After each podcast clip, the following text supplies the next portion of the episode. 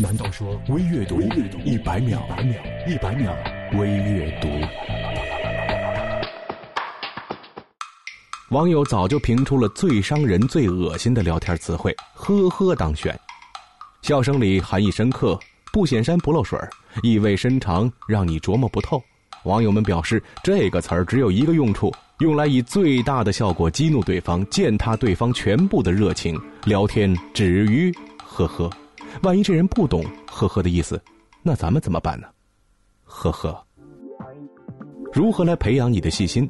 对身边发生的事情要常思考他们的因果关系；对做不到位的执行问题要发掘他们的根本症结；对习以为常的做事方法要有改进或者优化的建议。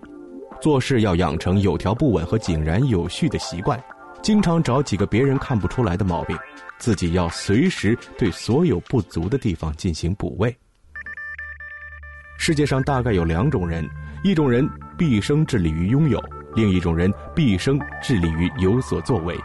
一心渴望拥有，一旦没有达到目的，就会失落、痛苦和绝望。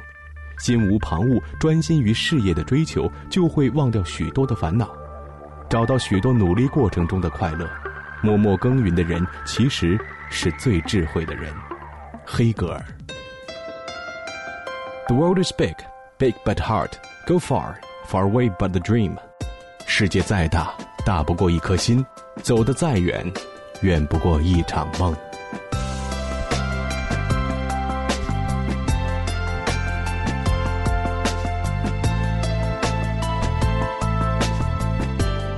阅读公众微信 c o r s o o，我是张楠。下次再见，一百秒微阅读。